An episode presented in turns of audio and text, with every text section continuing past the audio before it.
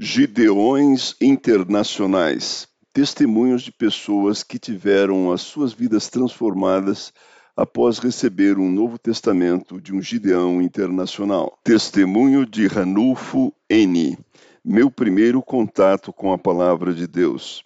No período que eu cursava o último ano de contabilidade na cidade de Serrinha, Bahia, chegaram os homens de terno distribuindo Novos Testamentos. Tempos depois, quando abri aquele livro, li e gostei do Evangelho de João. Foi meu primeiro contato com a palavra de Deus e, à medida que fui lendo, o Espírito Santo foi trabalhando na minha vida.